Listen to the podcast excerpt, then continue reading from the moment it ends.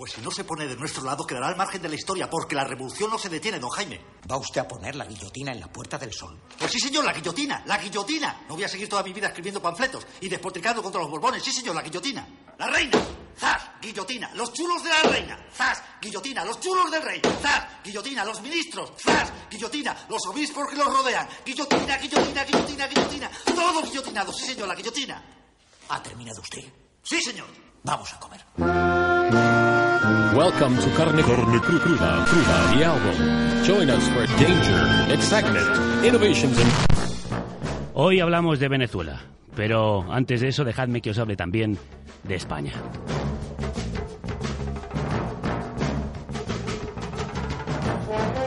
Cuando en España dices Venezuela, la gran mayoría de personas tuerce el gesto con desagrado. Cuando en España preguntas por Venezuela, la mayor parte de la gente contesta, es un régimen populista, sin libertad de expresión en el que la gente no tiene ni para comer. ¿Y España qué? ¿No se parece en algo esa descripción a lo que vivimos en nuestro país? No, hombre, no. España no es igual. ¿Seguro?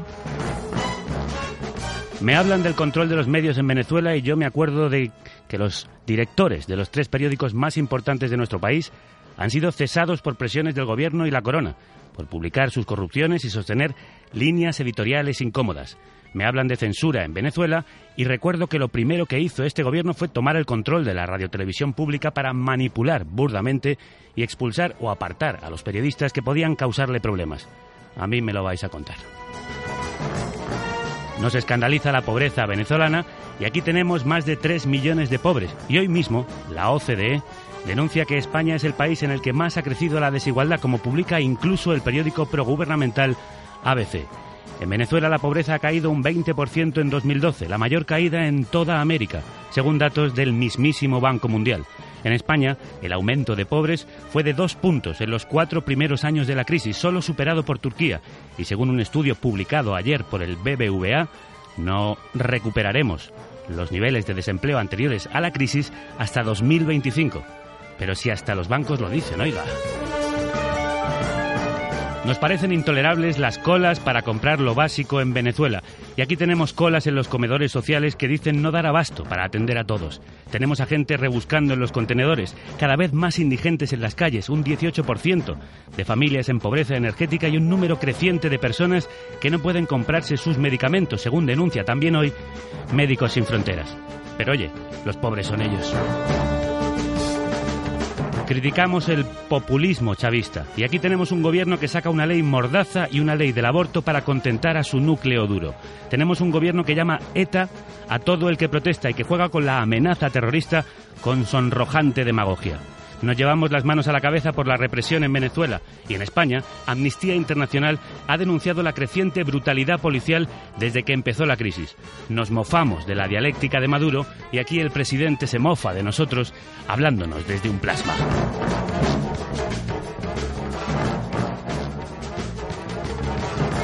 Ayer mismo un compañero me decía que Maduro había ganado ilegalmente las elecciones, como la oposición se ha encargado de repetir hasta convencer a media humanidad. Pero analistas desde fuera del chavismo reconocen la legitimidad de la victoria, como las recientes elecciones municipales venezolanas volvieron a corroborar. En España, Cospedal está intentando hacer un pucherazo en su Parlamento y tenemos un sistema electoral injusto que protege al bipartidismo frente a las minorías. Llamamos régimen a un gobierno chavista que ha ganado elecciones durante 15 años, pero no llamamos régimen a nuestro gobierno que ha convertido nuestro Parlamento en pantomima a golpe de mayoría aplastante. Mal de muchos solo consuela a los tontos. No es que crea que lo que va mal en España eclipsa las tremendas complicaciones que hay en Venezuela, pero sí creo que ayudan a que nosotros las veamos desde una perspectiva más justa. Sí creo que hay que desmontar la intoxicación internacional contra el chavismo que ha conseguido instaurar la idea de que Hugo Chávez y los suyos son más o menos el demonio. Como diría Chávez, aquí huele a azufre. Ni demonio ni ángel. El chavismo ha logrado dar esperanzas a los que nunca la tuvieron. Les ha dado un lugar en el mundo y ha recuperado para el pueblo venezolano parte de su riqueza. Pero también es cierto que se enfrenta ahora a graves problemas de desabastecimiento, inseguridad y quiebra económica, y al lógico descontento social que la represión no hace más que avivar, aunque no menos que la violencia física y verbal de algunos elementos de la oposición que parecen querer conseguir en la calle lo que no lograron en las urnas. Maduro no es Chávez, ni tiene su habilidad para manejar los problemas de su país como Rajoy, tampoco tiene la habilidad para manejar los nuestros. España no es Venezuela y Venezuela no es España, pero se parecen más de lo que a los españoles nos gustaría reconocer. No somos mejores, nadie es mejor que nadie. Solo esa idea puede sacarnos a venezolanos y españoles de esta.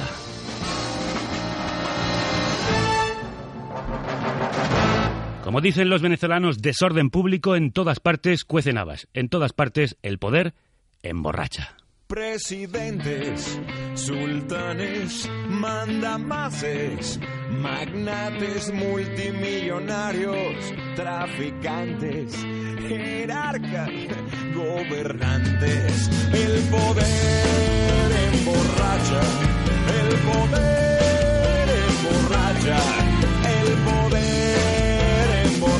Y después, ¿quién cura esa resaca? El poder emborracha, el poder emborracha, el poder emborracha. Y después, ¿quién cura esa resaca? El poder es una droga altamente adictiva. Lo he leído en la tele cada día. Porque el poder emborracha, el poder emborracha, el poder emborracha. Y después, ¿quién cura esa resaca? El poder envenena a los mandones. Que se creen para siempre amos y señores. El poder se de adulantes, pero también se infesta de traidores.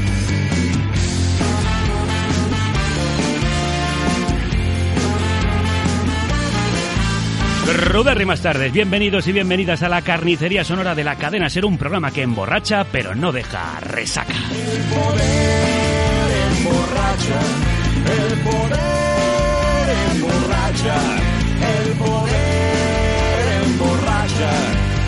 Después, ¿quién cura esa resaca? El mejor equipo de la radio te sirve a tragos este bebedizo milagroso que ensancha el alma y da vigor. Roberto García escancia ondas desde la barra de control. Ana Alonso y Alfonso Latorre preparan en sus cocteleras guiones y montajes de alta graduación. Mar Gómez os pesca en las redes y pesca a los invitados para que les asalte el que te habla. Escribe y dirige esta borrachera de radio. Javier Gallego.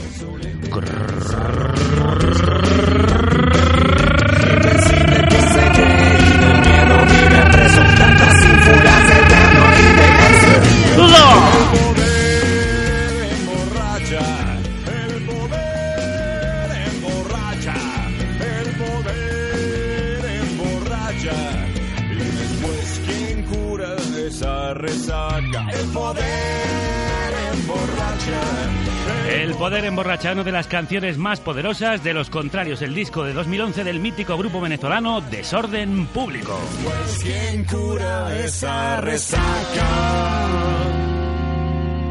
Una de las bandas de ska rock más longevas, combativas y arrebatadoras de Latinoamérica. A los desórdenes públicos en las calles venezolanas y a las luchas de poder entre contrarios que tienen lugar estos días en Venezuela, dedicamos por completo el programa de hoy. Apagaremos el golpe completo. Creemos que nuestro pueblo se está expresando en la calle, producto de la situación que hay en nuestro país. La inseguridad, la alimentación, no conseguimos comida. Un llamado a esos jóvenes estudiantes que están cayendo en la oligarquía estadounidense. Nos acaban de asesinar un joven capitán de la Guardia Nacional. Hoy el responsable de esas 28 muertes es un modelo político que quiere tener dividida Venezuela. Venezuela vive sus horas más difíciles tras la muerte de Chávez. Desde el pasado 12 de febrero, una parte del pueblo venezolano, sobre todo jóvenes y universitarios, ha tomado la calle para manifestarse contra el gobierno de Nicolás Maduro. Más de un mes después, la tensión se ha hecho casi insoportable. Se han producido casi una treintena de muertes que chavistas y antichavistas se echan unos encima de otros. Es imposible saberlo a ciencia cierta porque la sangre, la pólvora y el fuego han intoxicado tanto el aire como la información. Los periodistas denuncian agresiones de ambos lados y censura estatal. Los manifestantes acusan a las fuerzas bolivarianas de tortura y represión. Y los chavistas a los manifestantes de matonismo y actos vandálicos. El gobierno dice que es víctima de un golpe de Estado inducido por la oposición y por los omnipresentes Estados Unidos. Y por eso ha detenido al más beligerante opositor, Leopoldo López.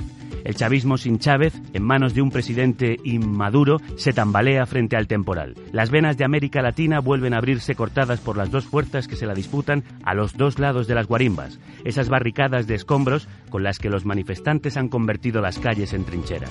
Desde ambos frentes se disparan desinformación como si fueran balas, dejando un rastro de humo que hace muy difícil responder a la pregunta ¿qué está pasando en Venezuela?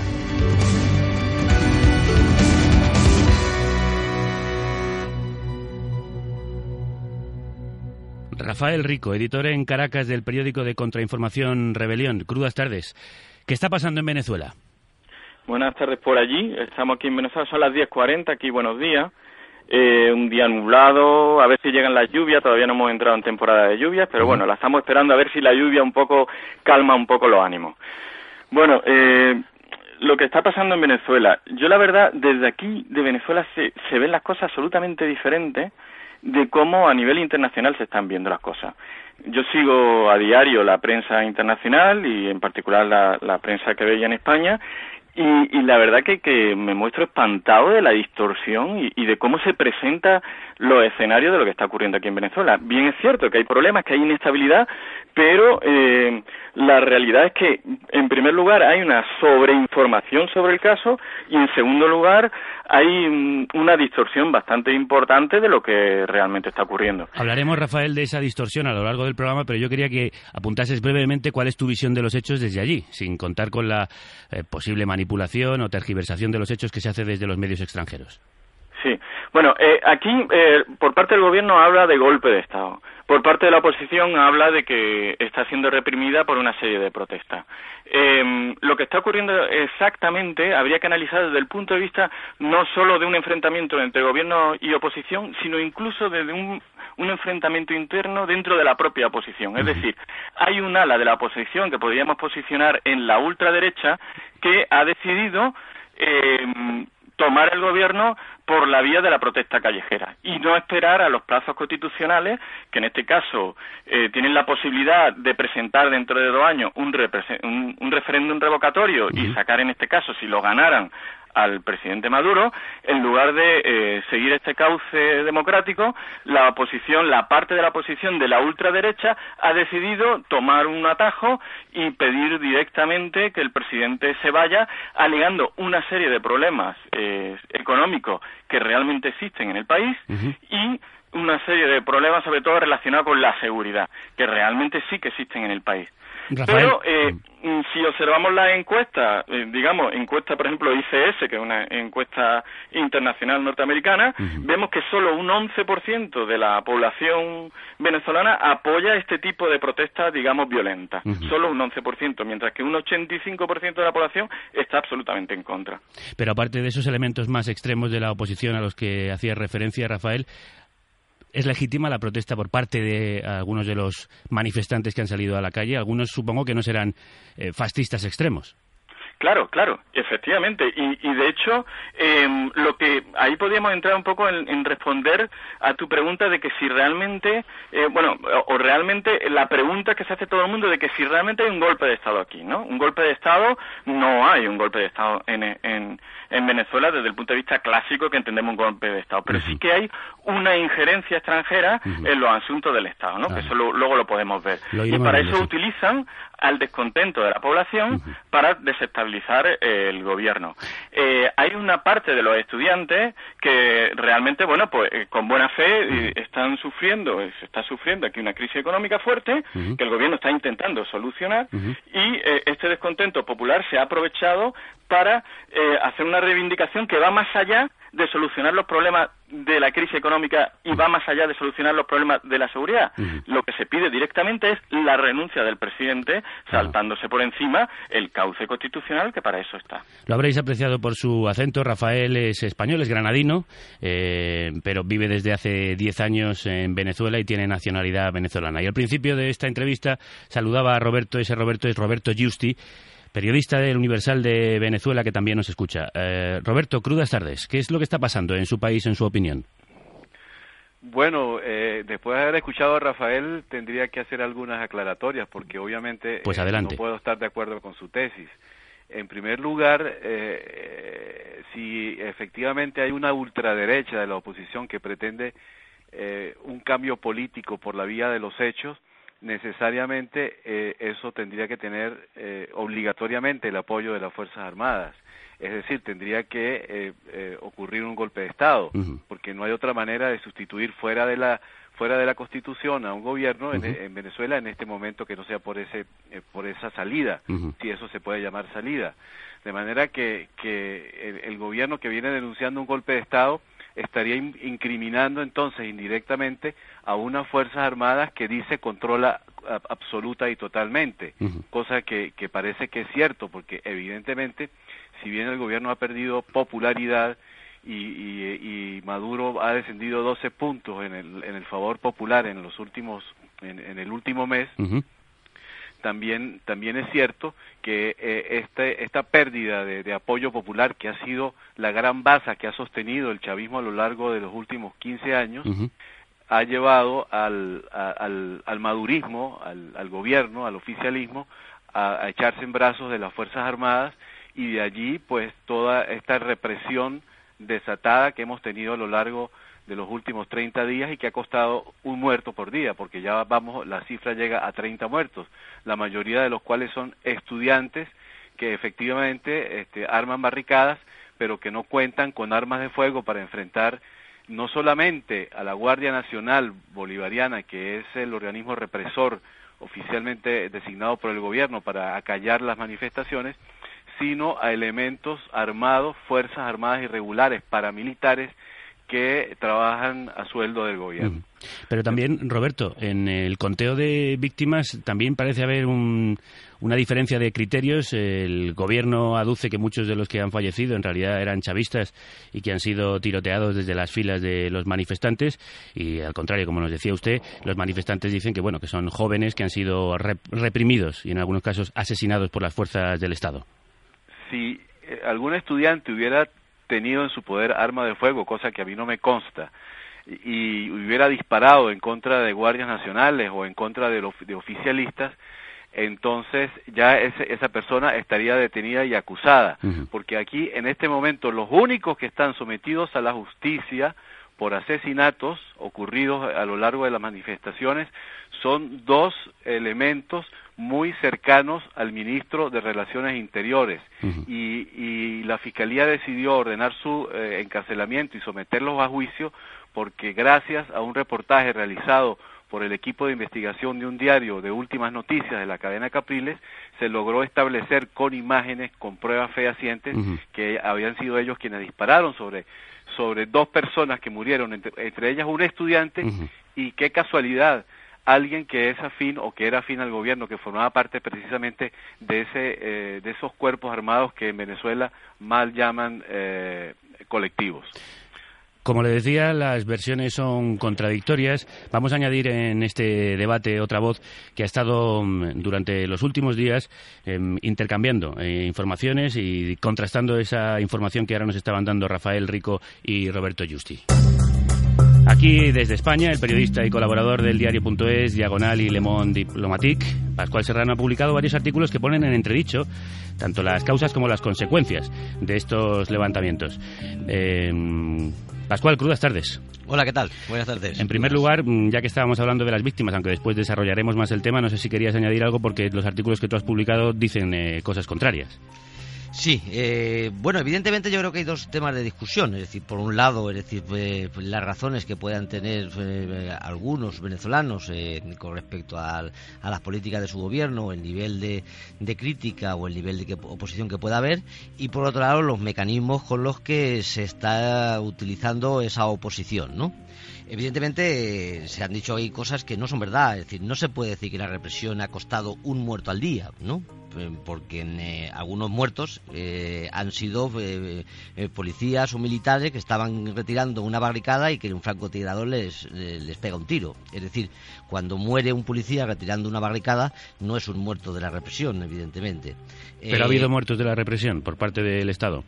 Sí, sí ha habido muertos, es decir, como bien se acaba de decir antes, eh, están además bajo bajo detención y bajo juicio, lo uh -huh. cual lo cual viene a mostrar que un gobierno, es decir, que detiene, eh, cesa, detiene, investiga y a, al policía o a la gente que ha provocado una muerte uh -huh. no es precisamente lo que caracteriza a un, a un gobierno represor. El gobierno represor es el que después de morir 15 inmigrantes de, disparándole bolas de goma mm, no detiene a ningún guardia civil, lo uh -huh justifica y permita que se mueran 15 migrantes ahogados mientras unos guardias civiles les disparan bolas de goma. Aquí en España. Eso es lo que yo considero un gobierno represor. Uh -huh. El gobierno que después de mostrarse las pruebas de que ha habido agentes eh, que han actuado eh, provocando la muerte de manifestantes, los encarcela y los cesa, yo creo que está mostrando que es un gobierno que combate la represión.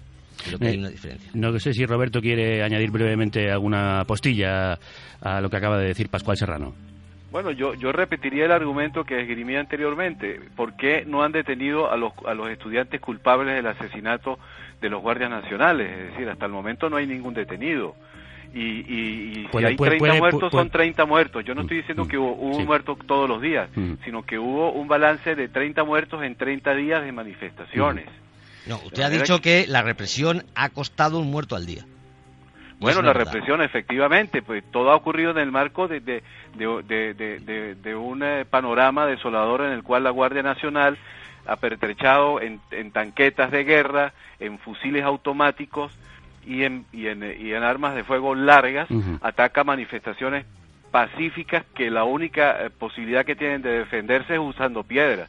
Creo que hay una desproporción muy grande entre, entre dos fuerzas, una que tiene todo tipo de armamento y poder de fuego desmedido y una fuerza estudiantil que lo que hace es defenderse lanzando piedras. Ya, y la- Eh, y- entonces, entonces la represión es la que ha provocado las muertes, porque si se hubiera tenido otra actitud en el combate o, o- o en la solución de los problemas, ¿verdad? Este, no, no habrían ocurrido estas muertes que de- desafortunadamente se siguen eh, eh, eh, re- registrando, porque ayer a- asesinaron a una estudiante en, en la, en la ciudad de San Cristóbal, Ujú. este, de un tiro en la cabeza además, ¿no?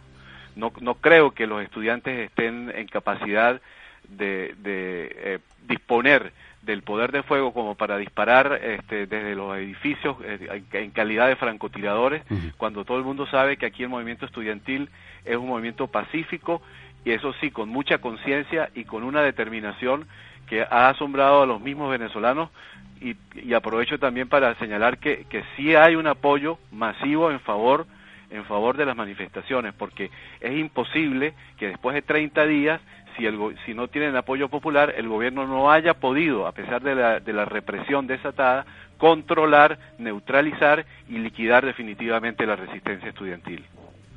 Probablemente no, no los han, eh, probablemente eh, efectivamente no, no han sido estudiantes los que han eh, los que han protagonizado muchos de esos disturbios, porque bueno, está diciendo usted en todo momento de represión, cuando las imágenes que hemos visto algunos son la de manifestantes incendiando la fachada de un ministerio de la vivienda con mujeres y niños dentro, manifestantes intentando incendiar y pegándole fuego a la fachada del Tribunal Supremo, incendiando autobuses colectivos, incendiando camiones de distribución de alimentos, incendiando eh, en, eh, almacenes de alimentos. eh, ¿Eso también es la represión o esas imágenes son de otro país o las hemos soñado algunos o, quién nos ha engañado? Roberto.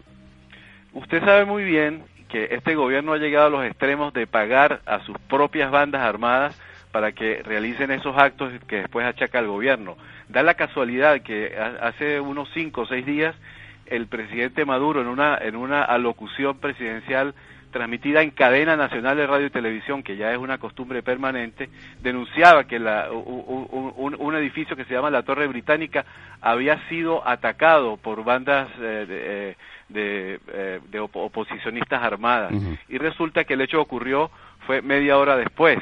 Es decir, ¿cómo se explica que el presidente Maduro haya tenido dotes de adivinación para saber lo que iba a ocurrir eh, eh, pocos minutos después? Eh, eso, es una demostración, o por lo menos es un indicio, de que a veces desde el gobierno se planifican algunos hechos de violencia protagonizados por las bandas armadas, ¿verdad? Que usted sabe que existen, para culpar a la oposición de, esos hechos. Dejemos también que intervenga Rafael Rico, que nos está escuchando por el teléfono y lo hemos dejado en silencio durante unos minutos. Rafael. Sí, yo quería comentar respecto a la violencia que emplea la oposición, ¿no? Como, como hecho curioso, ¿no? Eh, cómo el día 12 de, febrero se inicia todo este, digamos, toda esta cantidad de disturbios que hemos estado sufriendo. El día 12 de febrero eh, se convoca una marcha de la oposición, que hay que repetir una y otra vez que la, la oposición venezolana tiene todo el derecho a la, a la protesta que quiera, siempre que tenga permiso y que no ponga en peligro ni a las personas físicas ni, ni a ningún tipo de mobiliario público, ni haga actos vandólicos, siempre va a tener permiso. Eh, ellos tuvieron su permiso, pero eh, la, la marcha transcurrió pacíficamente, efectivamente, y una vez eh, llegado al Ministerio Público, el Ministerio de Justicia de acá, algo parecido, em, dieron su discurso los representantes de la oposición, se retiraron y una banda de alrededor de 300 encapuchados destrozaron el Ministerio Público. Eso en cualquier país democrático no se ve eh, es, imposible ver algo de ese de ese tipo y con tanta impunidad. Roberto, Posteriormente, mm, mm. durante el hecho el hecho ese vandálico, eh, hubo dos muertos, que fueron los primeros dos muertos que ocurrieron en estos disturbios, y misteriosamente fueron eh, con la misma arma, ya sabemos quiénes son y están detenidos los culpables, con la misma arma mataron a una persona de la oposición y una persona del chavismo, como queriendo, digamos, generar un clima de enfrentamiento entre, entre los dos mm, partes que tienen polarizado el país. Roberto, ¿niega usted que haya mm, eh, células violentas dentro de las manifestaciones? Bueno, eh, si las hubiera... a Roberto le he preguntado ahora, perdón. Ah, perdón. Hmm. Si las hubiera ya el gobierno los habría detenido y los habría condenado, los habría sometido a juicio. Pero resulta que los únicos no, siempre es tan fácil, eh, no siempre es tan fácil eh, tanto capturarlos como como saber exactamente quiénes son, ¿no? Bueno, entonces entonces el gobierno es absolutamente ineficaz a la hora también de reprimir, aunque no de matar porque han muerto, como yo decía, 30, personas, pero los heridos son cientos de, de, muchachos heridos, con, de, heridos de bala y, con perdigones, además de más de 1.500 detenciones de estudiantes venezolanos. ¿Cómo es posible que si hay grupos eh, de violentos en, la oposición este, estudiantil venezolana después de 30 días no hayan sido detectados y detenidos? Es decir, eh, eso no, no, no, tiene ningún tipo de, explicación. Además, ¿a quién le conviene la violencia? ¿Quién mm. tiene el poder de fuego? ¿Quién, quién, quién, tiene el control de las armas de fuego en este país? Bueno, la violencia, la, violencia de Roberto le puede convenir a cualquiera de, los dos bandos. La violencia le interesa que, quiere desestabilizar un, eh, un gobierno, es evidente. Sí, brevemente, Rafael, porque además... sí, brevemente. al gobierno no le interesa para nada la violencia. O sea, eh, ha ganado cómodamente en las últimas elecciones municipales de diciembre con una ventaja de cerca de 10 puntos y tiene un panorama de dos años para gobernar con tranquilidad, sin ningún tipo de elecciones pendientes. Con, y para un 37, un con, un 37% de, escasez de alimentos. Eh, tengo la palabra, por favor. Eh, de las 31 personas que, que en este momento están fallecidos, cinco, solo cinco son atribuibles a disparos de, la, de los cuerpos de seguridad del Estado y están siendo investigados. Bueno, cinco Seis personas mueren si quiere, bueno, luego podemos hacer el recuento. Luego haremos el recuento porque además tendremos otras fuentes. Cinco personas, de todas maneras, Rafael, no son pocas, desde una sola persona. No son pocas, pero eh, no es una política de Estado, a, diferencia de lo que sería un gobierno autoritario, puesto que se están investigando cada uno de los cinco casos. Roberto, le voy a pedir una última intervención en respecto a esta cuestión, porque tenemos que seguir avanzando y además volveremos sobre el tema de la represión policial y la violencia en las calles. ¿Quería usted añadir algo? Bueno, es que tendríamos que, analizar el origen de, la violencia en Venezuela, ¿no? Y, recordar que, el gobierno chavista, que en este momento eh, tiene el poder en sus manos después de 15 años ininterrumpidos de ejercicio del mismo, tiene, tiene su origen precisamente en un hecho violento, en un golpe de Estado frustrado que le costó la vida en ese momento a decenas de venezolanos. Es decir, la violencia ha sido la norma la constante, la, la, la, situación permanente, sistemática a lo largo de los últimos 15 años del gobierno de Chavista. Y no digo la violencia solamente política. En Venezuela solamente el año pasado murieron casi 25 mil personas en hechos de violencia. Una cifra que, que creo que, que es casi que es el récord mundial de, de, de, asesinatos que pueden ocurrir en un país. De manera que, que, en ese contexto es que se está, está ocurriendo esta situación. Ahora, en cuanto a que, aunque que el gobierno tenía toda la tranquilidad para seguir gobernando, pues a, mí me cuesta mucho pensarlo en un país en el que cuesta conseguir una hogaza de pan, donde el, el, el, porcentaje de escasez de alimentos y el desabastecimiento llega al 37%, en un país donde la corrupción administrativa le ha costado en, en, los últimos años la pérdida de más de 25 mil millones de bolívares originalmente destinados a la importación de alimentos que nunca llegaron y a un gobierno que además ha destruido el aparato productivo nacional. Eh, de manera que, que, eh, no creo que el gobierno tuviera precisamente todas consigo para pensar que podía eh, desarrollar un programa de gobierno ah, que sí efectivamente fue habilitado por los por la mayoría de los venezolanos en las elecciones del 8 del 8 de diciembre pasado. También. Pero Sí. Sí, no, eh, voy a pedirles brevedad porque además tenemos otros eh, invitados. no sé si puede añadir una cosa. Sí, muy brevemente, por favor. No, es que se dice, se dice que el gobierno tiene su, el gobierno de Chávez tiene su origen en aquel intento golpe de Estado. El gobierno de Chávez tiene su origen en unas elecciones democráticas. El gobierno de Chávez no se mantiene en el poder durante 15 años, se mantiene en el poder durante 15 años en los que está ganando las elecciones. Y, y por último, eh, se nos quiere convencer el señor Roberto Justi de que, de que este es el primer gobierno dictatorial que se dedica a pegarle fuego a sus ministerios, a matar a sus propios policías para echarle la culpa a los opositores, a detener a sus policías después de que supuestamente hayan matado a, los, a, los opositores y todo eso después de ganar unas elecciones para poder seguir manteniéndose en el poder. Vamos, es absolutamente surrealista la tesis esa de que se ganan unas elecciones y a continuación se pegan fuego a los ministerios y se matan policías eh, para poder seguir manteniéndose en el poder cuando, cuando no tiene que hacer más que ganar elecciones, que es lo que está haciendo. Roberto Justi acaba de mencionar algunas de las causas que han llevado a los manifestantes a la calle. Ellos los explican. La inseguridad, la alimentación, no conseguimos comida, ningún este salario mínimo nos alcanza para nada. Estamos cansados de la inseguridad, los niveles de inflación del que estamos viviendo en el país en estos momentos, el desabastecimiento que estamos consiguiendo en estos momentos. Roberto, ¿cuál es el perfil de los manifestantes? el perfil de los manifestantes porque se, ha querido, eh, eh, eh, ¿cómo se llama?, minimizar la protesta señalando que proviene únicamente de las capas medias, de la clase media venezolana que todo, a lo largo de todo este tiempo pues ha, rechazado las políticas del gobierno nacional y, y su naturaleza totalitaria. Pero evidentemente que con, con, la escasez, el desabastecimiento y la violencia, que son muy democráticos, que son hechos que no, que no tienen que ver con la clase social a la cual se pueda pertenecer, ha generado una protesta eh, en precisamente eh, esa parte de los venezolanos que tradicionalmente apoyaron a Chávez y que ahora están agobiados porque tienen que hacer colas hasta de cinco horas para poder conseguir un pollo si es que lo si, si es que lo consiguen. Eh, de, manera que, que, la situación en Venezuela eh, eh, es tremendamente complicada. Aquí no solamente no se consiguen comida, aquí no, aquí no se consiguen medicamentos, aquí la gente está muriendo de mengua en los hospitales, no, no, no, no, se consiguen los reactivos para los enfermos de cáncer. Es decir, eh, hay una escasez absolutamente de todo en el país, de, baterías para, para, los automóviles.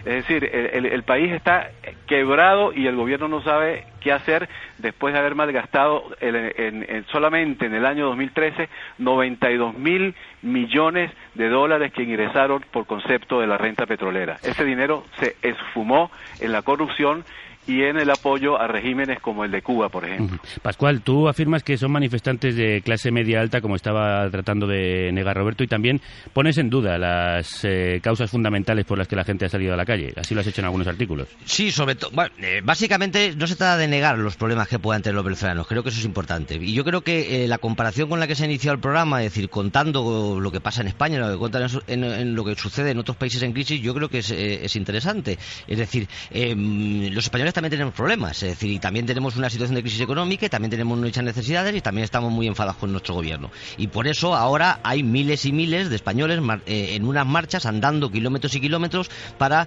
confluir el sábado en, en Madrid. Las marchas de la dignidad, por cierto, que estarán aquí el próximo viernes. Efectivamente, es decir, eh, pero como digo en el programa, el sábado ah, llegarán a Madrid.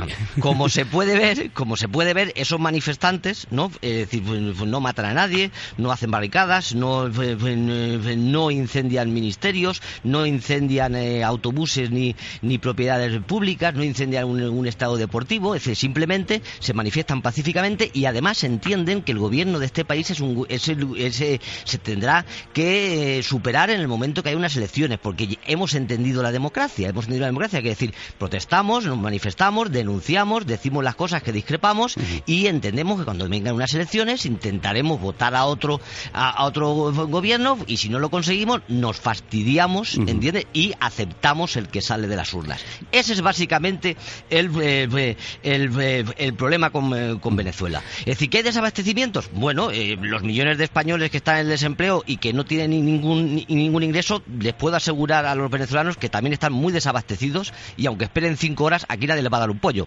Es decir, aquí el que no tiene ingresos porque está en el desempleo y no tiene recursos, por muchas horas que espere, nadie le va a dar un pollo.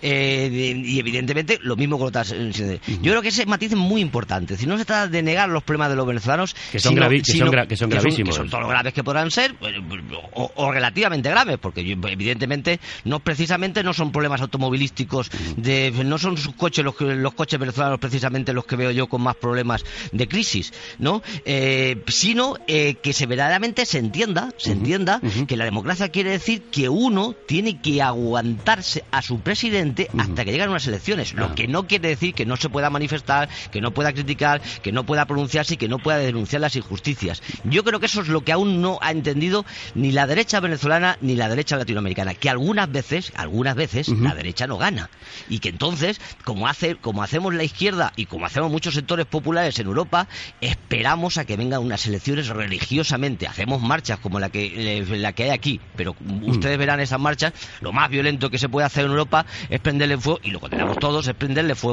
a un contenedor, pero imaginemos por un momento que toda esa violencia que hemos visto ahí, que pues, según el, el, señor Justi, pues, eh, vamos acabando, gobierno, eh, por sí, favor, eh, que toda esa violencia le hicieran aquí manifestantes. Imagino lo que se podría, lo que, lo que pasaría.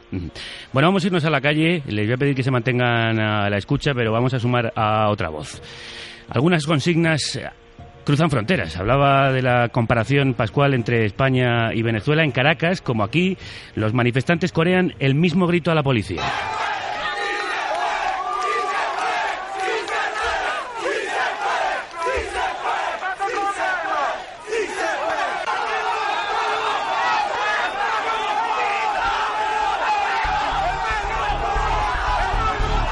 Incrustada en las manifestaciones ha estado la periodista española de Zoom News, Alicia Hernández, que está cubriendo desde el primer día las protestas y los sucesos en las guarimbas, esas eh, trincheras en la calle, en distintas partes del país.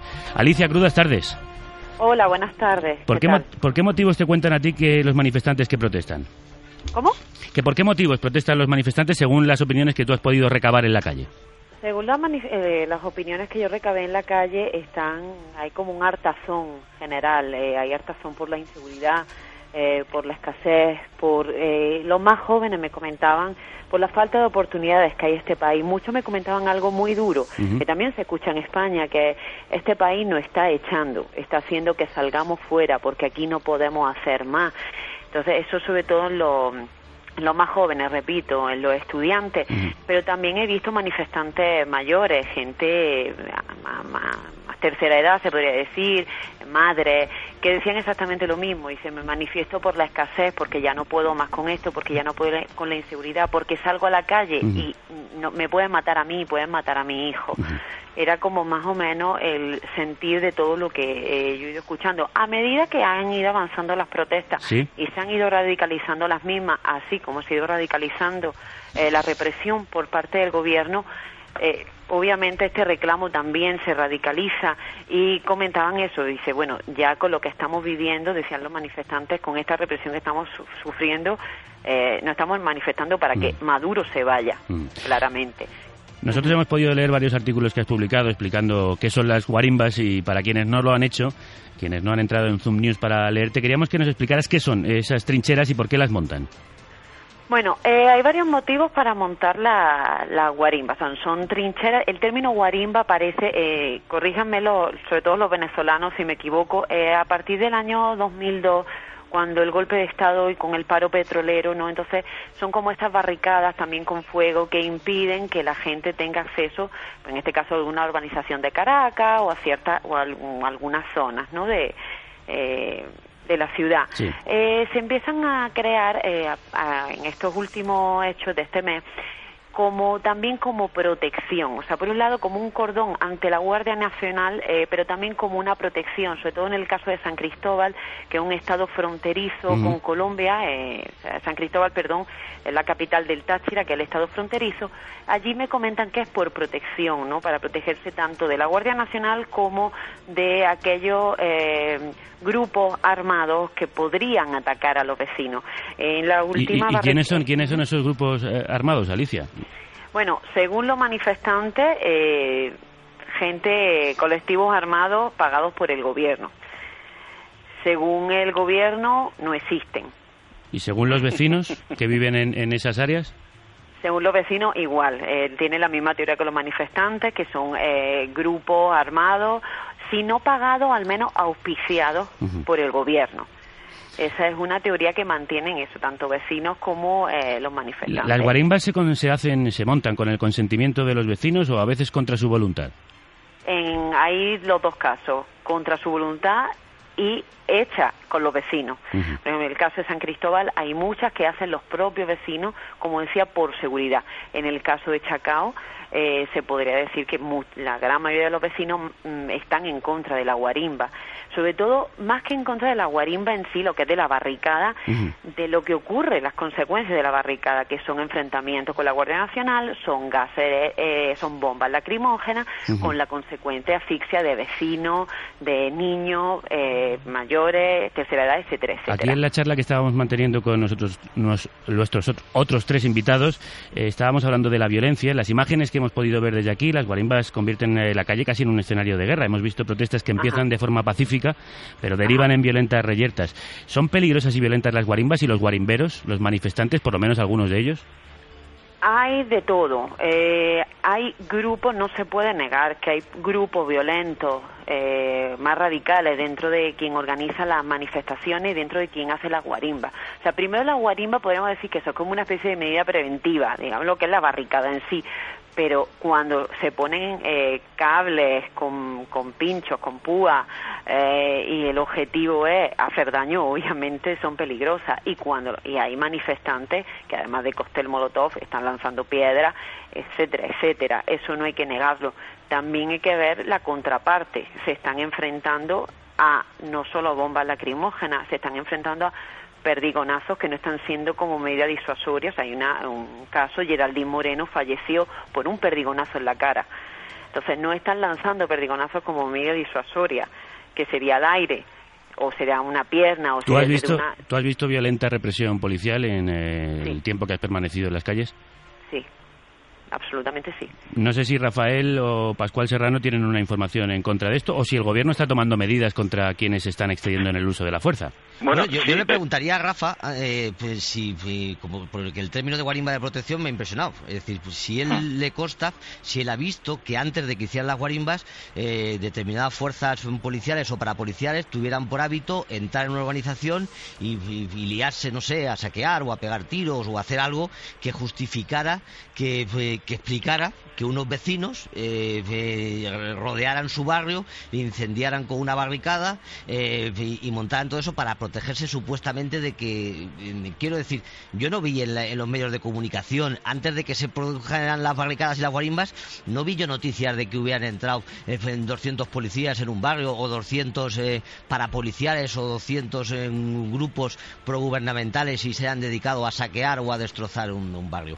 Eso que llaman guarima de protección, mm, no sé, eh, si se hiciera en Euskadi y con nuestra ley, pues eh, se llama terrorismo eh, eh, y tiene una prisión de cinco años. Yo creo que es un detalle que es bueno que lo sepan los. Sí, eh, la, guarimba, para, para puntualizar un poco, la ha definido muy bien la compañera, pero eh, yo diría algo más. Esta guarimba, y ahí lo enlazo con lo que dice Pascual, estas guarimbas no se hacen en cualquier sitio de la ciudad. Estas guarimbas se hacen sobre todo en la- lo que llaman las urbanizaciones. Digamos que el país está dividido entre la, que- la gente de clase media alta, que vive en las urbanizaciones, y la gente de los barrios. Los barrios no se están manifestando, que son los que realmente estarían sufriendo esta crisis económica. Los que se están manifestando son la gente de clase media alta. Alicia. Y son los que hacen esta guarimba. ¿En qué consisten? Bueno, llega la noche y un grupo de muchachos sin haber ningún tipo de fuerzas policiales, bueno, pues lo van andando, bueno, ni siquiera la noche, tú los ya, yo los tengo aquí abajo, tú lo estás viendo ya por la tarde como empiezan a montar su guarimba con total impunidad, que empiezan a acumular basura cada 50 metros y cuando llega la noche le prenden fuego. Eh, si fuera solo eso, que ya de por sí es un acto absolutamente ilegal, si fuera solo eso, bueno, pues nos conformaríamos. Pero el resultado de esta guarimba ha sido cosas como per- seis personas que han muerto por, por estas barricadas, porque además no solo se limitan a poner fuego, sino que además ponen alambres de púa, como ha comentado por, por ahí la compañera, y hay un caso, por ejemplo, o va- varios casos, donde motorizados que circulan eh, intentan pasar la, guarimba, no ven el cabre eh, al- el- de púa y quedan degollados.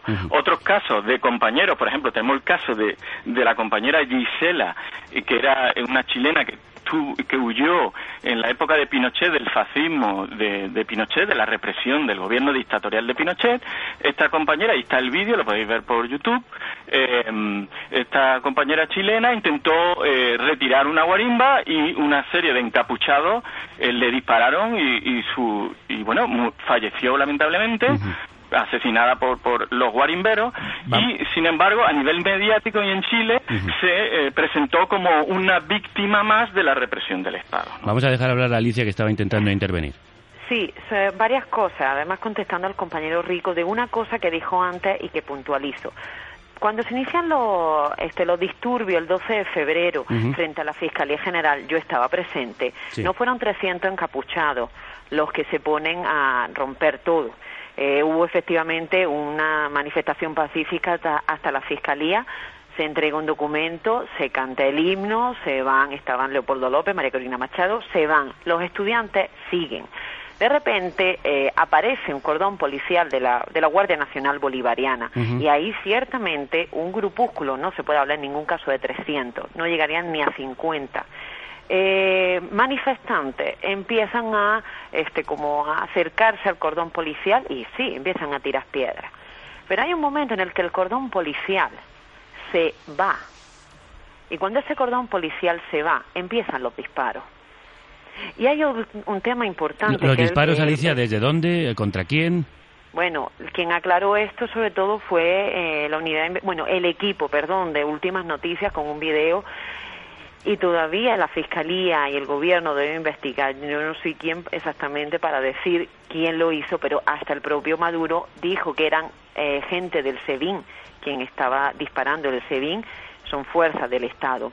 Entonces, hay otro tema más. Comentaba el compañero Rico que hubo dos muertes, uno de la oposición, eh, Basilda Costa, otro, el Juan Montoya, miembro de un colectivo del 23 de enero. Entonces hay que hacerse varias preguntas y son con la misma pistola. Además, hay que hacerse varias preguntas. ¿Por qué alguien de un colectivo del 23 de enero estaba en una manifestación de oposición? ¿Por qué se abrió el cordón policial? ¿Con qué objetivo? Después de que ocurren estos hechos, es que ocurren los destrozos en la fiscalía y se empiezan a lanzar piedras en la fiscalía y obviamente hay mucho destrozo. Pero hay que contar un poquito la previa. Eso por un lado. Por otro lado, en el caso de la guarimba, San Cristóbal no está viendo guarimba en sectores, en, perdón, en solo urbanizaciones. Está viendo en sectores populares. Otro, otra cosa importante, si bien en Caracas está viendo guarimba en zonas consideradas clase media, como es Altamira, como es, como es toda la zona de Chacao, como es Barut, algunas zonas de Baruta, hay que decir que mucha gente de sectores populares se está trasladando hasta, hasta estos sitios. No están bajando los sectores populares al completo, es verdad, pero también hay que recordar algo, dos cosas. Uno, por un lado, que está aquello de, bueno, no me puedo manifestar porque al final tengo que ir a trabajar, mi prioridad primera es comer y darle de comer a mi hijo, pero hay otra, y es el miedo. Yo conozco varios testimonios de gente, de gente del 23 de enero y de gente de zonas como el Valle o Katia que me dicen, yo voy a manifestaciones, pero no llevo absolutamente nada que me identifique, que me signifique como manifestante de esa eh, de oposición, porque llego y tengo represalias. Hay que recordar que en el 23 de enero hay un colectivo que es la Piedrita, que tampoco el gobierno se ha encargado de desarmar y obviamente tiene su influencia en esta zona. Entonces habría que ver un poco, sí, obviamente las manifestaciones no están siendo algo masivo de sectores populares, Ah. claro que no, pero también hay que ver los motivos, todos los motivos que hay detrás de esto. Los motivos, según el presidente del gobierno, Nicolás Maduro, es un golpe de Estado desde dentro de las calles. Alerto al mundo, estamos enfrentando un plan de golpe de Estado contra la democracia y contra el gobierno que presido. Roberto Justi del periódico El Universal no está aprovechando la oportunidad la oposición para intentar eh, conseguir en las calles lo que no había conseguido en las urnas. Bueno, en, primer lugar yo, yo debería decir que, que si hay un golpe de Estado y, como, lo, como lo denuncia el mismo presidente Maduro, es porque entonces hay sectores de las Fuerzas Armadas que están eh, descontentos con, con el gobierno y, y estarían preparando un- un- una insurrección que no termina de, de- de germinar, no termina de, de concretarse, no, no termina de materializarse. Y además, si hay, si hay gente que está conspirando, como, como evidentemente lo da a entender el presidente, porque está hablando de, de una intentona de golpe de Estado, pues tiene que haber algunos responsables, algunos sospechosos, militares, ¿dónde están? ¿Por qué no los han detenido? ¿Por qué no los han interrogado? Bueno, puede, Eh, puede eh, eh, añado esta acotación, puede ser un golpe de Estado no militar. Bueno, es muy difícil que, que se pueda dar un golpe eh, no militar, que sería un golpe civil, porque quienes tienen las armas en Venezuela, aparte de los grupos armados a sueldo del gobierno, eh, son las Fuerzas Armadas regulares, no, no creo que haya más nadie. En Venezuela, la, en- la en Venezuela- ultraderecha, que en pri- pri- primer lugar no existe, sino que existe un movimiento de oposición eh, muy heterogéneo, no está dotado de armas, ni, ni las ha utilizado nunca, ni se ha detenido nunca a nadie del gobierno por estar eh, eh, actuando de, de esa manera violenta. Ahora, aquí yo creo que se ha descuidado un punto que es fundamental, cuando se dice que eh, cuando se piensa que en Venezuela eh, eh, eh, la protesta se está dando en contra de un régimen democrático y eso no es así. Es, es muy fácil, este, por, por supuesto, manifestarse en un país como España, donde las instituciones funcionan, donde la- los reclamos... Roberto, Roberto, antes de que siga, le animo a que venga a España. Las instituciones en este país no funcionan. Pero bueno, eh, Bueno, continúe. este, si, si usted las compara con las venezolanas, quizás, quizás este, se respeta, descubra que es que- diferente. Bueno, funcionan. Aquí, evidentemente, no hay un poder legislativo, no hay un diputado que, que pueda defender los derechos de, de sus electores. Por ejemplo, aquí la defensoría del pueblo se ha convertido en la defensoría del gobierno. Aquí, el Aquí, ta- Consejo aquí también. bueno, entonces estamos en la misma situación. Lo que pasa es que los venezolanos tenemos 15 años de un gobierno con inclinaciones totalitarias que controla absolutamente todas las ramas de los poderes públicos. Es decir, lo único que le quedaba a, los venezolanos como válvula de escape para expresar su descontento, o por lo menos al 50 o más por ciento de venezolanos que rechazan a este gobierno, eran los medios de comunicación social.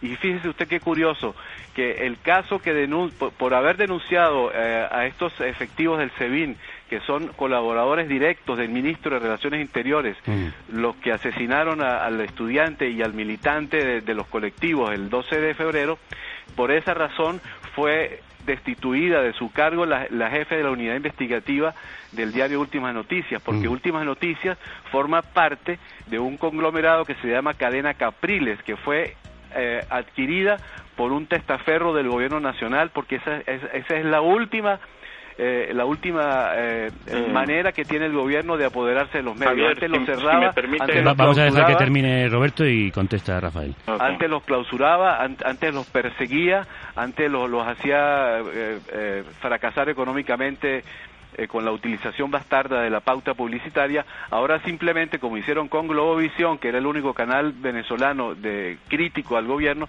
los compran y los ponen al servicio del gobierno. Entonces, la única fuente de, de- de descontento que se podía expresar públicamente, que eran los medios de comunicación, porque las instituciones del Estado no funcionan eh, o no funcionan para un determinado sector de la población que puede ser mayoritario, entonces lo único que le queda a la gente es la protesta, es la única válvula de escape, no- es la única manera de expresar el descontento, el rechazo, el malestar que hay por la tremenda y dificilísima situación que está viviendo el país Rafa- y que eh, obviamente puede pasar a, a- a estadios superiores de gravedad. Rafael Rico. Sí, eh, yo quería puntualizar lo del caso Última Noticia, que lo presentan como un caso de censura. Última Noticia es un, es un periódico privado. O sea, que la destitución de esta compañera obedece a unos intereses privados que, bueno, interpretar como teoría conspirativa, como están haciendo una y otra vez, de que, de que hay detrás una maniobra para generar violencia, poralizar, etcétera, me parece un poco arriesgado. Pero bueno. Eh, en segundo lugar, yo sí quería volver a, mm, a, a situar en el contexto lo que significa Venezuela, y es una cosa que no podemos olvidar. Venezuela tiene la reserva de petróleo probada más grande del mundo, con 316 mil millones de barriles. Para que se hagan una idea, Estados Unidos, que consume el 25% del petróleo mundial, solo tiene 21 mil millones de reservas de barriles. Eso significa, a nivel, eh, digamos, geoestratégico, para los intereses de los Estados Unidos, que Venezuela tiene que ser un gobierno, digamos, amable con sus intereses, cosa que desde que Chávez ganó en el año 99 no ha sido así. Esa es la razón por lo que una y otra vez hay un estudio hecho sobre los medios de comunicación comerciales, eh, donde vemos que cada día publican alrededor de una media de dos eh, publicaciones diarias en todo el mundo sobre Venezuela. Eh, en España es paradójico porque en España se habla muchísimo más los medios de comunicación de Venezuela que, por ejemplo, Portugal o Francia. Y eh, curiosamente, y eso se, se- le hago la reflexión a los oyentes, eh, curiosamente eh, me gustaría que se preguntaran cuántas de esas noticias son positivas sobre Venezuela. Todas son negativas. Eh, el motivo de ese es simplemente porque hay unos intereses estratégicos que son la gran reserva de petróleo que existe en Venezuela, que es la mayor del mundo.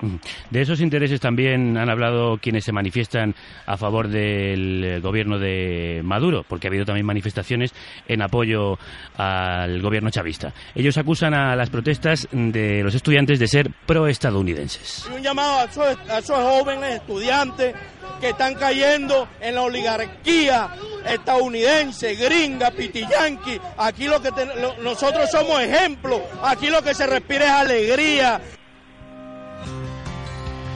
Pascual, el prestigioso diario británico The Guardian publicaba un artículo hace tan solo unos días denunciando la injerencia de Estados Unidos que dedica cuantiosos fondos a financiar a la oposición con 5 millones de dólares en el último presupuesto. Como se puede consultar, pues es una cantidad pública.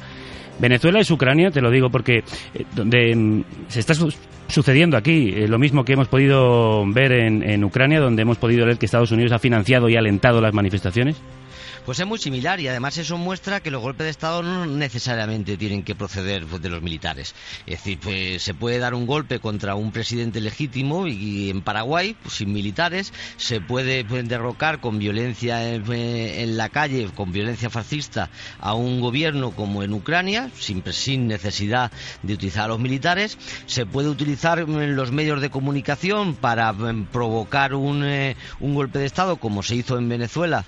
Eh, se le hizo a Venezuela a, a Chávez eh, hace el 2001, 2002, 2003, ¿sí? Eh, el golpe de Estado. Es decir, no hace falta eh, los militares necesariamente. Es decir, los mecanismos se van refinando. Es decir, ya no, ya, eh, es decir, el mecanismo ya no es el mecanismo de Chile. Es decir, no, aunque en el caso de Honduras se demostró que sí que podía, eh, si, se- si lo pueden conseguir, lo consiguen. Es decir, los mecanismos no hacen falta solamente que sean de militares. Hay muchos mecanismos. También, también, todo- sí, sí. No, No, termina brevemente, No, por favor. Os voy, a, os voy a pedir a todos brevedad porque estamos eh, tardando bastante en desarrollar los temas y hay algunos otros invitados que queríamos añadir eh, en Sí, el programa termino, de hoy. Termino ya. Y, y- y sobre todo, eh, no vamos a negar a estas alturas las intencionalidades de Estados Unidos y su trayectoria fue golpista en América Latina, es decir, por la vía de por la vía de los eh, eh, de la financiación de organismos, de instituciones, por la vía de asesores militares o asesores de inteligencia que tienen a través de sus embajadas, eh, porque además la historia de la historia de Estados Unidos es la de la del golpismo con- contra todo lo que se oponga a sus políticas y en el caso de América Latina todavía más. O sea que no es una cosa de ciencia ficción que se nos haya ocurrido ahora. Quiero decir que la historia nos muestra claramente esos antecedentes de Estados Unidos. Por otro lado, nos apunta una oyente venezolana que nos está escuchando ahora mismo, y eh, un oyente, perdón, venezolano que nos está escuchando en este momento, Noé Pernía, que mm, dice que la injerencia extranjera es la de la dictadura de los hermanos Raúl y Fidel Castro, no solo la de Estados Unidos. No sé si Roberto Justi es de la misma opinión. Los manifestantes, de hecho, así a veces eh, lo, han, eh, lo han dicho, ¿no? Es- eh, se está protestando por una cubanización de Venezuela. Bueno, en primer lugar, a mí resulta ridículo pensar que eh, los civiles pueden dar un golpe de Estado en Venezuela, eh, un país que está absoluta y totalmente mi- militarizado y que su gobierno, además, se ampara precisamente en el apoyo de las Fuerzas Armadas.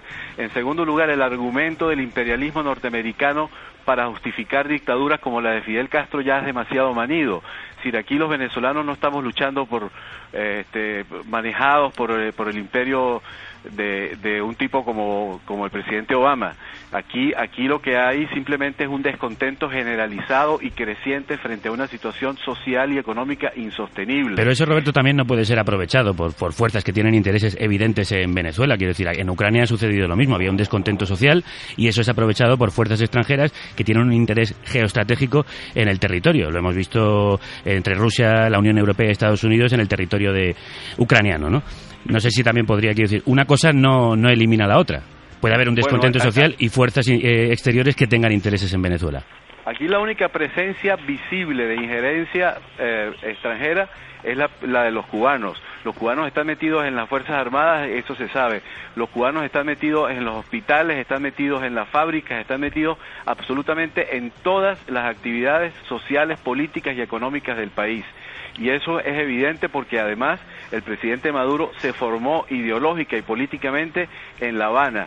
Y a la hora de decidir quién iba a ser el sucesor de Chávez, se impuso la tesis de Fidel Castro según la cual antes que Diosdado Cabello, que es el segundo hombre más, más, más, poderoso del país, se imponía la necesidad de que el- el sucesor fuera, fuera alguien que conocía mucho mejor eh, eh, las directrices cubanas y que estaba más familiarizado con las formas de gobernar. Cuba ha se ha convertido en el paradigma del gobierno venezolano que además, además, este, eh, eh, cultiva y, y- y- ha, y ha permitido y ha, ha estimulado la creación de grupos paramilitares que son lo más parecido al fascismo que no se pueda imaginar, aparte de, de haber criado, y eso parece increíble, la única guerrilla fu- eh, organizada por un gobierno para atacar a, los a, los, a, los, a los nacionales de su propio país, como es el de la, el de la el de la guerrilla venezolana que opera en la frontera con Colombia y es una de esas de las causas precisamente de que el Táchira, el estado fronterizo de los Andes,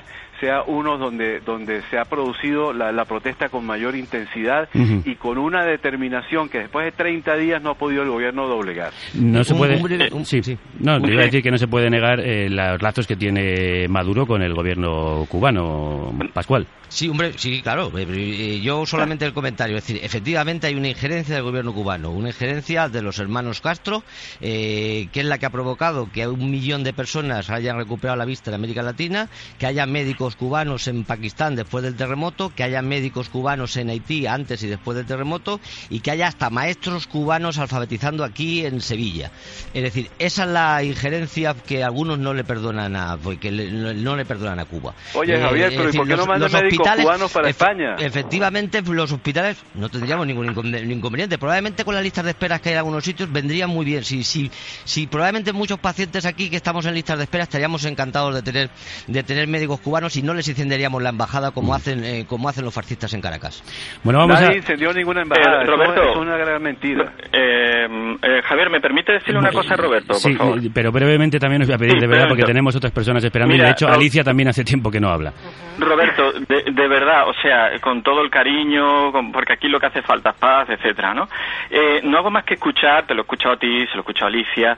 Tú dices, muy bien sabes que los colectivos están armados y han dado la orden de reprimir. Eh, yo no sé quién muy bien lo sabe, pero hasta ahora no hay ninguna prueba que, que demuestre eso. De hecho, animo a, Javier a que le haga una entrevista a los Tupamaru, que desde el primer día de estas protestas decidieron no entrar porque precisamente estas protestas violentas no le benefician en nada al gobierno y deci- decidieron no participar, tienen la orden de quedarse en su casita bien quietecito. Entonces, esa teoría de que los colectivos cagan y disparan, eso hay que demostrarlo y no decir tú muy bien sabes. Bueno, eso es lo sí, primero. Y lo segundo, la segunda teoría, que dicen una y otra vez, que en, la- que en las fuerzas militares están los cubanos. Bueno, esa es otra, como muy bien ha dicho Pascual, sí que hay injerencia cubana, pero en forma de médicos, de entrenadores, de ingenieros agrónomos, pero en las fuerzas militares no hay cubanos. Por no hay cubanos. por se dice una y otra vez irresponsablemente. Por favor, de uno en uno, si no, no nos entendemos. Roberto, No, muy solamente, breve. Sí. solamente quería decirle una cosa, ¿no? Este, sí, eh, porque en las mismas palabras tuyas se, se denota la, la, la, la existencia de los grupos paramilitares, porque según tú el gobierno le dijo quédense quietecitos en la casa, lo cual quiere decir que ellos no están todo el tiempo quietecitos ni mucho menos en su casa. Y las pruebas de que efectivamente hay grupos paramilitares chavistas actuando están en todas partes, basta solamente con entrar a YouTube para, para ver decenas de imágenes donde aparecen los, los efectivos de la Guardia Nacional mezclados con, con elementos de civil encapuchados actuando en, en- en- en diferentes eh, zonas de Caracas y del interior del país. Creo Muy bien, eso, eh, espero Roberto que esas imágenes las voy a ver, que yo no las he visto y que y te aseguro que me paso el tiempo revisando todas las imágenes. Espero que esas imágenes no sean de Siria o de otro país como eh, estamos viendo continuamente en las redes sociales que intercalan imágenes de represión en otros países como Chile, Siria, la misma España o el Estado español. ¿eh? La vemos una y otra vez. Espero que esas imágenes de las que tú apuntas no sea una distorsión más por redes sociales. Vamos- Te voy a facilitar al terminar el programa mi correo electrónico para que me lo envíes. Vamos a intentar mm, bajar el tono de las intervenciones, sobre todo no caldear más el ambiente de lo que ya lo está en Venezuela. Por alusiones quiero que hable Alicia Hernández, que además no lo ha visto a través de vídeos, sino que ha estado directamente en las calles y quería decir algo respecto a lo que Sí. se ha comentado en esta mesa. Lo primero al compañero eh, Rico, decirle, yo en ningún momento dije, lo he dicho muy bien, o sea, lo he di- muy bien lo sabe. Yo he dicho lo que dicen los manifestantes. Yo en ningún momento he dicho que son colectivos armados, pagados por el gobierno. Estoy diciendo lo que supuestamente hay. Por favor, no tergiverse mis palabras. Segundo, como Disculpa, él- Alicia, disculpa. no, como él mismo ha dicho, el gobierno mandó a los colectivos estarse quietecitos. ¿Qué queremos entonces decir con eso? Que efectivamente si hay colectivos armados que el gobierno controla. Cuidado con eso. Se- tercera cosa, efectivamente le invito a que vea no solo vídeos, que vaya a las marchas como he hecho yo todos estos días y que vea tanto la represión policial como también, sí, lo estoy diciendo, como también la violencia de algunos grupos de manifestantes, pero que lo vea en vivo y que no hay redes sociales que se mezclan, que sí, está habiendo mucho ruido en las redes sociales, pero también está habiendo mucha realidad y mucho abuso policial y de repente se ven mezclados, como bien decía Roberto, se están viendo mezclados mm, Guardia Nacional con gente que no va de Guardia Nacional, con gente que va de civil, con que- entonces, ¿qué está pasando? ¿Y a qué está jugando eh, el gobierno para no aclarar estos hechos de violencia. Pero además, creo que eras tú mismo el que comentaba antes que al gobierno no le interesa mantener esta violencia. Entonces, si al gobierno no le interesa mantener esta violencia, ¿por qué no fue hasta el lunes? que tomó la Plaza Altamira para convertirla, como ellos dijeron, en territorio de paz. ¿Por qué no lo hicieron desde el primer día? ¿Por De qué esa- se tenían Guardia Nacional puesta en zona de Libertador donde no está habiendo guarimba y por prevención, pero no en la zona donde están habiendo las guarimbas? Entonces, ¿a quién interesa la violencia? Mi opinión, esta sí es mi opinión, creo que a ambos grupos más radicales, tanto de oposición como de gobierno, pero si el gobierno hubiese ha tenido a la mano el acabar con esto hace mucho tiempo. De esa violencia vamos a hablar en los próximos minutos y de las consecuencias que ha tenido. Nos pide otra oyente que nos está siguiendo, Natalí López, que hablemos de derechos humanos, de presos, de represaliados. Lo haremos a la vuelta de la siguiente canción. Creo que es un buen momento después de una hora de charla de calmar con la música los ánimos y hacerlo con la música de unos venezolanos, Vinilo Versus, que cantan contra la violencia. El grupo formado en Caracas en 2004, en su último disco Cambié de nombre, incluyeron esta llamada a la reconciliación pacífica dedicada al dios de la guerra, Ares. Ares, no dispares. Se titula este trayazo, una bala sonora en el oído, firmada por Vinilo Versus.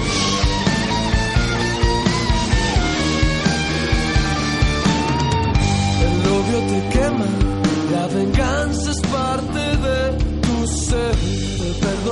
odio